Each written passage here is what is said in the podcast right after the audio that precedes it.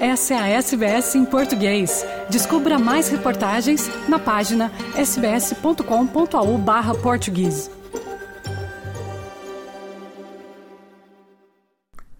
É, Fernando e ouvintes da SBS, boa surpresa política em Portugal, em tempos difíceis de grande incerteza económica, com a inflação em toda a Europa a roçar os 10% e também crise energética às portas do inverno. O governo português, com maioria absoluta do Partido Socialista, fez um acordo amplo, pode dizer-se que ao centro, um acordo de concertação social que envolveu tanto as confederações do patronato como a central sindical UGT, com todos em coro de elogios a este acordo conseguido por iniciativa do governo.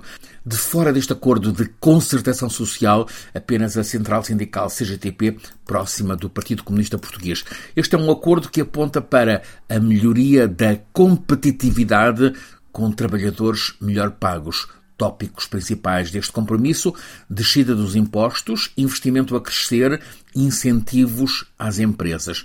Este acordo prevê aumentos salariais que atingem 20% no conjunto destes próximos quatro anos, o conjunto da legislatura, aumento de 5,1% no ano que vem, 2023, depois aumento dos salários de 4,8% no ano seguinte, 4,7% em eh, 25, 4,6 em 2026. Isto aponta então para aumentos de 20% na massa salarial dos portugueses nos próximos quatro anos.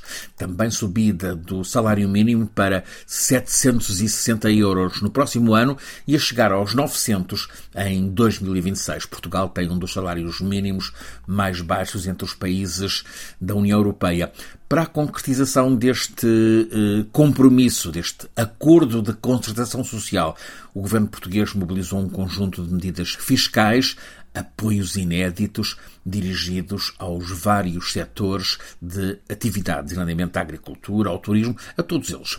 É um inesperado consenso, sobretudo com o patronato tradicionalmente à direita, conseguido por um governo alinhado à esquerda. Estas medidas anunciadas no domingo já estão neste momento no Orçamento de Estado para o ano que vem, que acaba de ser entregue no Parlamento Português objetivos principais desta proposta de orçamento: crescimento do produto interno bruto de 1,3% no ano que vem, mas com crescimento muito alto, 6,5% neste ano 2022. Taxa de inflação de 7,4% este ano, 4% no ano que vem.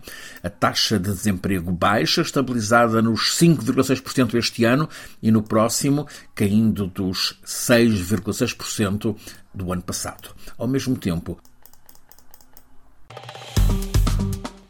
Curta, compartilhe, comente. Siga a SBS em português no Facebook.